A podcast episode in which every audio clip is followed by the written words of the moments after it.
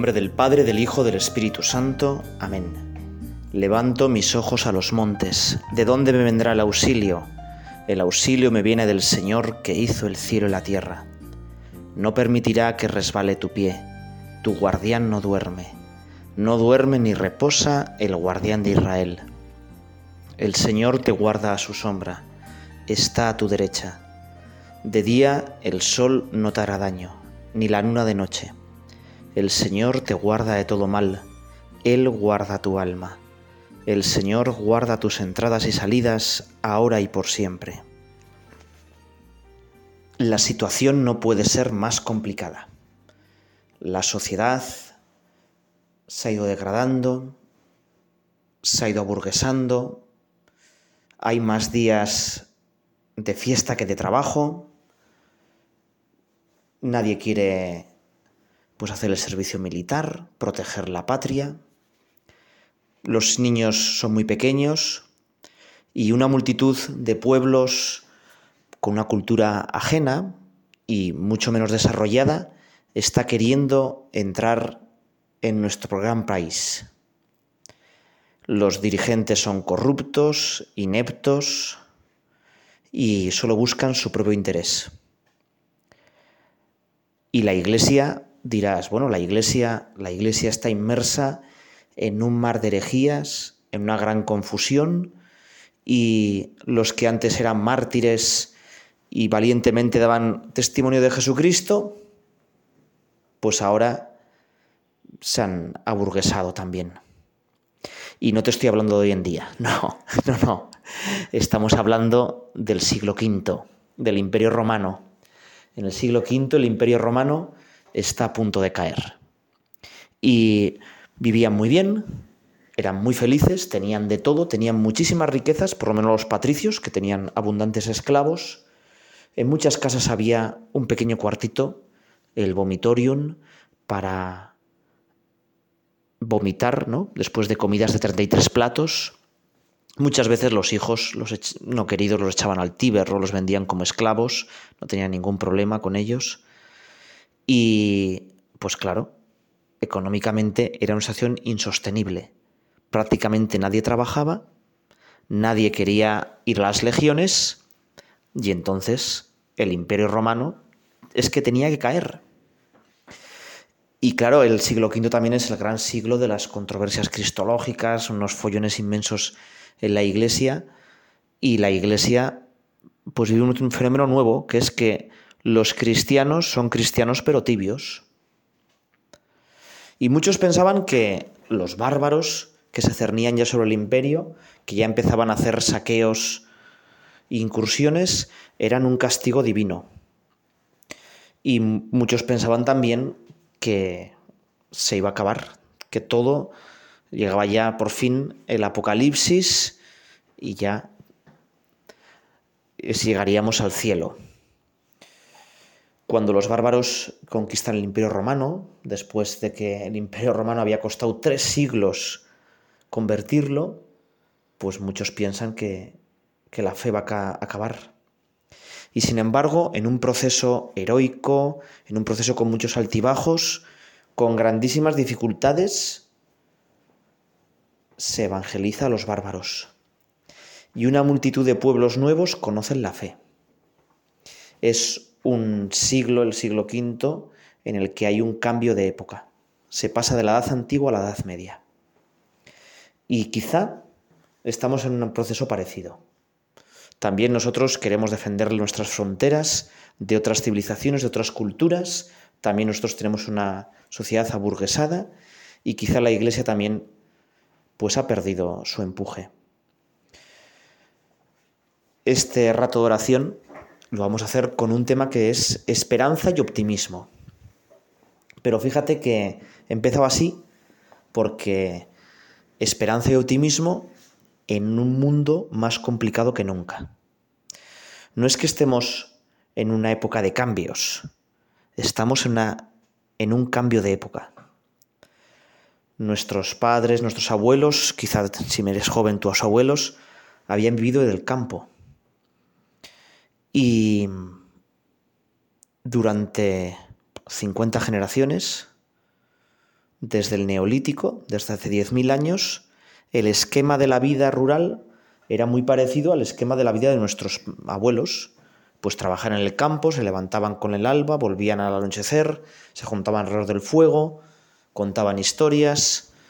Y en ese ámbito la iglesia se había adaptado de una manera brillante y había evangelizado todos los aspectos del mundo rural y de la vida rural. Y ya, pues a partir del siglo XVIII empiezan los problemas.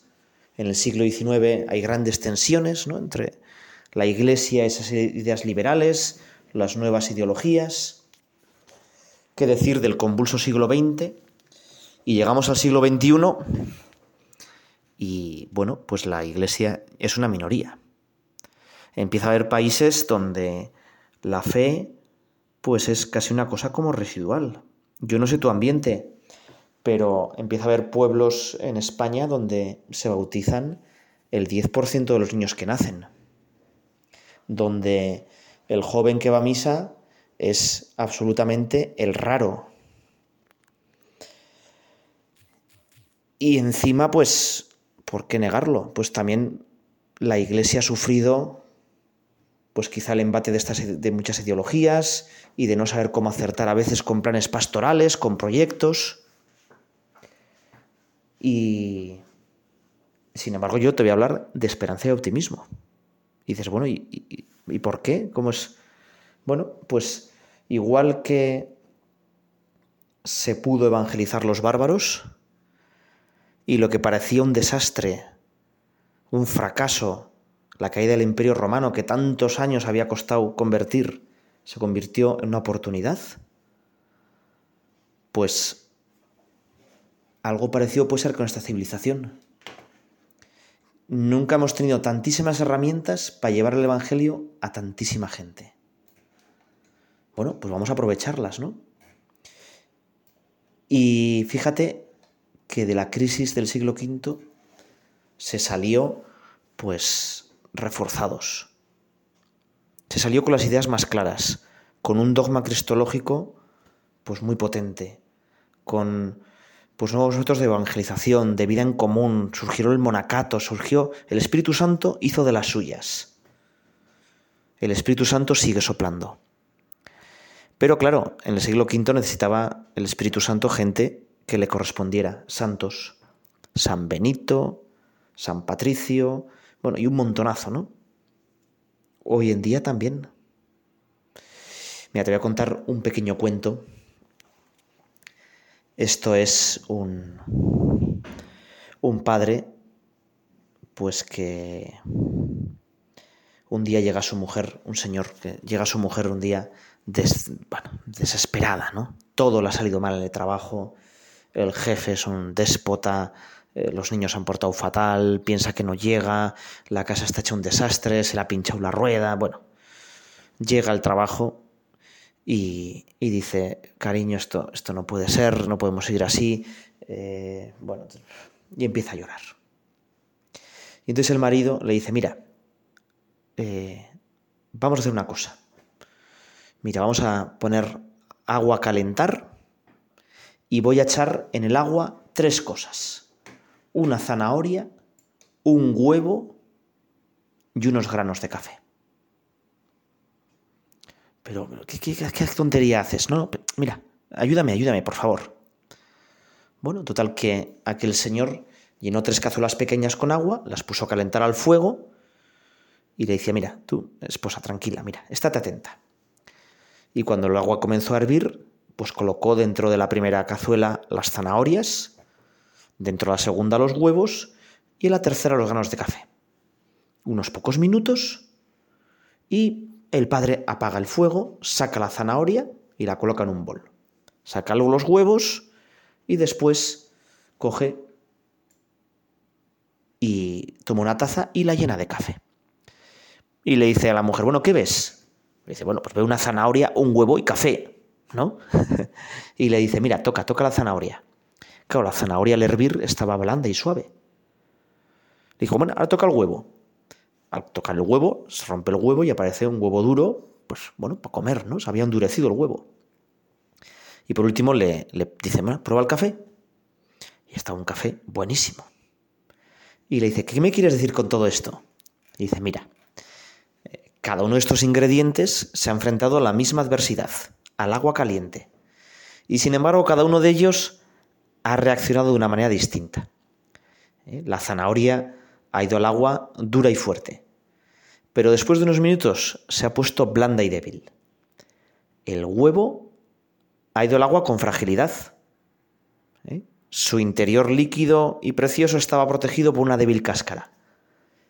Pero después de haber experimentado el agua caliente, su interior se ha endurecido. Sin embargo, los granos de café han sido distintos. Después de estar en el agua caliente, han dado lo mejor de sí, se han convertido en café. ¿Cuál de ellos eres, cariño? ¿Eres la zanahoria que por fuera aparenta dureza y fortaleza, pero que con el fuego de la prueba se ablanda y pierde su fortaleza? ¿O eres el huevo que te endureces, que un fracaso hace que tu interior se revele y trates peor a los demás? ¿Tienes ahora el corazón amargado? ¿O eres como los granos de café? Para que el grano de café pueda soltar todo su sabor, el agua tiene que estar a 100 grados. O sea que cuanto más caliente, más sabor le da el agua. Y se convierte en un delicioso y aromático café. Bueno, pues ante las dificultades, a ser café. A dar lo mejor de nosotros. Jesucristo no nos quita las dificultades, pero está con nosotros. Las convierte en oportunidades.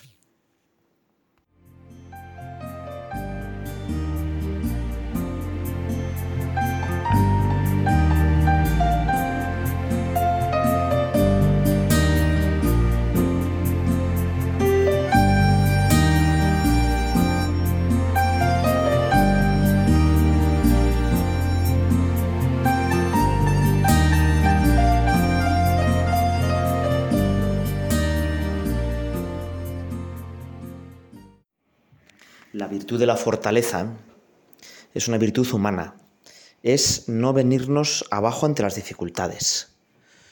Y es muy importante, hoy en día nos cuesta mucho. Estamos acostumbrados a que todo lo tenemos en el acto, sin esfuerzo. Apretas un botón y ya está, no necesitas nada más. Por eso todo lo que sea mediato, todo lo que implica un poco de esfuerzo, nos echa para atrás. Y sin embargo las cosas grandes de la vida solo salen con esfuerzo. Eso es así. Por eso este tiempo pues complicado que estábamos hablando implica que tenemos que fortalecernos más, cultivar la virtud de la fortaleza. La virtud de la fortaleza tiene dos partes. Una es atacar es decir, ante las cosas malas, eh, intentar solucionarlas. Y se divide esa, esa parte de atacar en valentía y en magnanimidad, en poner grandes metas, en tener grandes ideales. Y otra muy importante es resistir, no venirse abajo. Esta también es bastante complicada. Nunca hemos tenido tantísima depresión, eh, hay muchísima gente pues que la vida la atropella y que sufre pues de ansiedad, que siente que no está a la altura de sus expectativas. Y bueno, pues tenemos primero vamos a rezar por ellos. Y después vamos a pedirle al Señor pues que nosotros ante todo esto seamos gente que dé esperanza, ¿verdad? Bueno, pues resistir tiene dos también virtudes naturales. Una es la paciencia ¿eh? Señor, dame paciencia, pero dámela ya. La paciencia y la perseverancia. Es decir, pues seguir en aquello que yo me he propuesto. Pero es que esta virtud que es natural, humana, de la fortaleza, Dios la perfecciona con una virtud teologal, que es la esperanza. Y la virtud de la esperanza es saber que esto va a acabar bien, que Dios no pierde batallas. Yo creo que en estas, si escuchas estas meditaciones, pues es un tema muy recurrente, ¿no? en este tiempo tan complicado que decíamos antes, pues tenemos que tener la certeza que Dios dirige la historia y que no sabemos lo que va a pasar, pero al final el bien va a triunfar. Y esto es muy importante, el bien va a triunfar. ¿Eh? Porque si no, eh, tenemos el peligro de decir, bueno, con nuestras fuerzas esto no tiene solución. Con nuestras fuerzas, eh, pues la, cosa es imposible, ¿no? Pero como dijo el ángel Gabriel a la Virgen María, para Dios nada hay imposible. Y nuestra, precisamente nuestro optimismo, nuestra esperanza, se fundamenta en Dios. ¿Eh? Te voy a contar un pequeño chiste, igual ya te lo he contado, o lo has oído en otro sitio. Esto es un matrimonio que tiene dos hijos. Uno es muy pesimista y el otro es súper optimista. Y entonces al muy pesimista le regalan un yate. Y al optimista le regalan pues estiércol de caballo. Y el pesimista empieza a decir, ay, qué horror, mis padres no me quieren, me han regalado un yate para que vaya al mar y me ahogue, qué desastre, qué desgraciada es mi vida. Bueno, y el otro dice, ¡hala! ¡Qué ilusión! Me han regalado un caballo, voy a buscarlo, qué bien, qué bien, qué bien. Bueno, ¿tú cómo eres en la vida? ¿Eres como el pesimista o eres como el optimista? Y podría decir, bueno, es que a mí me sale más, yo por mi constitución, pues me sale más ser como el pesimista. Bueno, pues aún y todo, Dios tiene un plan para ti. Y Dios no nos va a fallar. Hemos comenzado rezando ese salmo, que es el Salmo 20, que decía, levanto mis ojos a los montes, ¿de dónde me vendrá el auxilio? Los montes en el Antiguo Testamento es donde ponían los ídolos falsos. Y claro, el auxilio no le viene de los ídolos falsos. En nuestros casos sería, pues eso, el dinero, el placer, eh, la comodidad. Eso al final, pues todo cansa y amarga. Si tu esperanza, tu optimismo lo basas en el yo, no hay cosa más triste. El yo siempre amarga. ¿Eh? La independencia, hacer yo mis cosas y tal, al final siempre te autolimita. ¿De dónde ponemos? ¿De dónde vendrá el auxilio? El auxilio me viene del Señor, que hizo el cielo y la tierra. Si Él hizo el cielo y la tierra, y si Él es eterno, Él ya sabe cómo acabar esto. Y esto acaba bien.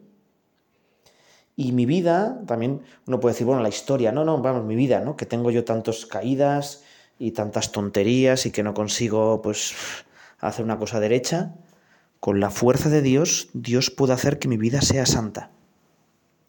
Y uno puede decir, es que este grupo parroquial, este tal, bueno, pues si es de Dios, Dios lo dirigirá. Por eso, a veces nuestro peligro es que nos venimos abajo porque no salen las cosas como nosotros queremos. Y tendríamos que pensarnos mejor, bueno, oye, pero ¿no es mejor dejarle a Dios ser Dios? Que se haga tu voluntad. Eso es lo que decimos, ¿verdad? Hágase tu voluntad. Bueno, pues vamos a decirle también nosotros, ¿no? Señor, muchas veces mi pesimismo, mi tristeza, vienen que yo quiero hacer lo que me apetece a mí, o como yo quiero. Pero yo desde ahora quiero que tú seas Dios, que tú te luzcas, te voy a contar otro pequeño cuento. Este es sobre un burrito. ¿eh?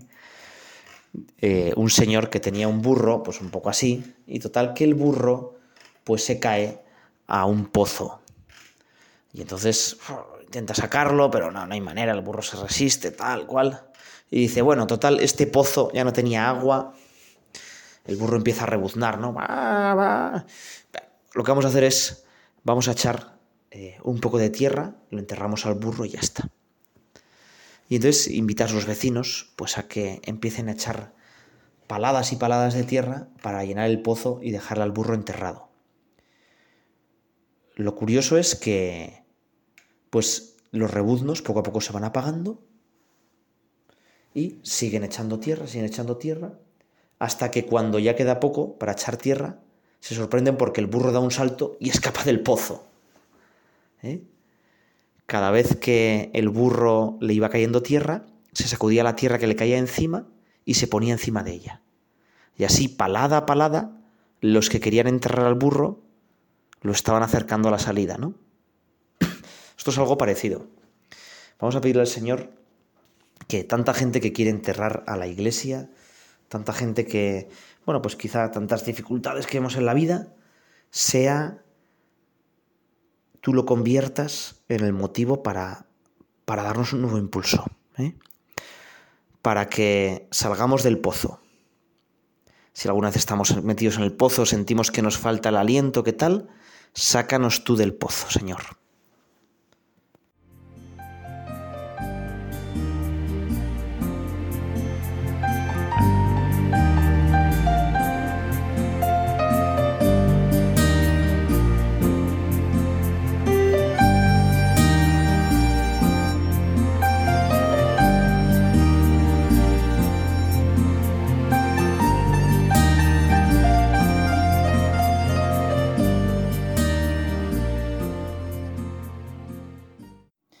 San José María Escriba de Balaguer decía que hemos de ser optimistas, pero un optimismo que nace de la fe en el poder de Dios.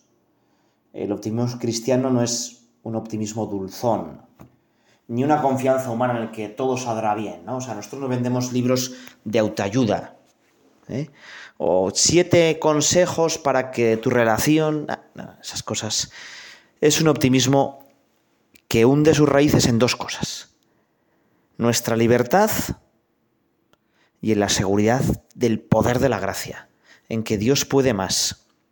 Es un optimismo que nos lleva a exigirnos a nosotros mismos y a esforzarnos por corresponder en cada instante a las llamadas de Dios. Era San Ignacio Loyola el que decía, actúa como si todo dependiera de Dios, pero confía plenamente porque todo depende de Dios. Perdón, perdón, lo he hecho mal. Ya veis qué tonto. Actúa como si todo dependiera de ti, pon todos los medios necesarios, pero confía porque todo depende de Dios. ¿eh? Y es que, eh, qué importante es el optimismo, la esperanza en el día a día. Fíjate que al lado de una persona pesimista, pues nadie quiere estar. ¿eh? Nadie quiere estar porque es como un cenizo, ¿no? Porque te va, te va hundiendo, ¿no? Había unos dibujos animados, no sé si te acuerdas, que estaba un cocodrilo que se llamaba Tristón, creo que, ¿no? Y era siempre pesimista, ¿no? Bueno, pues no. Un cristiano se tiene que notar por, porque está muy alegre y porque todo lo ve de color de rosa, pero porque tiene las gafas de Dios. Decía San José María, antes eras pesimista, indeciso y apático. Ahora te has transformado totalmente. Te sientes audaz, optimista, seguro de ti mismo. Porque al final te has decidido a buscar tu apoyo solo en Dios. Fíjate que para un cristiano, pues, ¿no? Si Dios está con nosotros, ¿quién nos pondrá derrotar? Por lo tanto, optimismo, optimismo, ¿no? Pedir la virtud de la esperanza y luchar para borrar esa mancha viscosa que extienden los sembradores del odio. Y redescubriremos el mundo que es bueno, ¿eh? desde una perspectiva gozosa, y disfrutaremos pues con todo lo que nos rodea. Muchas veces pensamos que lo que nos pasa pues son auténticas tragedias, ¿no? Auténticas tragedias. Esto, otro pequeño cuento, ¿no? De estos tontos, pero bueno, igual nos puede ayudar a rezar un poco. Esto es un náufrago que llega a una isla desierta, ¿no? Y dice, bueno, qué horror, ¿no? Eh, aquí me, me he quedado en esta isla, ¿qué voy a hacer? Total que con unos troncos de unas palmeras, bueno, pues hace y unas pocas hojas, hace una pequeña choza ya intenta hacer el fuego, pero es muy complicado porque los palos no se encienden y bueno, ya consigue hacer fuego. Pero claro, no se le tiene que, apagar el fuego porque le ha costado mucho. Pero, claro, esa noche al dejar el fuego encendido, arde la choza y empieza a llorar amargamente, ¿no? Dios mío, pero ¿cómo puedes hacer esto? Eh, es un desastre lo que me ha pasado. Y al día siguiente, pues llega una lancha a la playa y, le dicen, oh, hombre, venía a rescatarlo. Y entonces pregunta, ¿pero cómo supisteis que estaba aquí?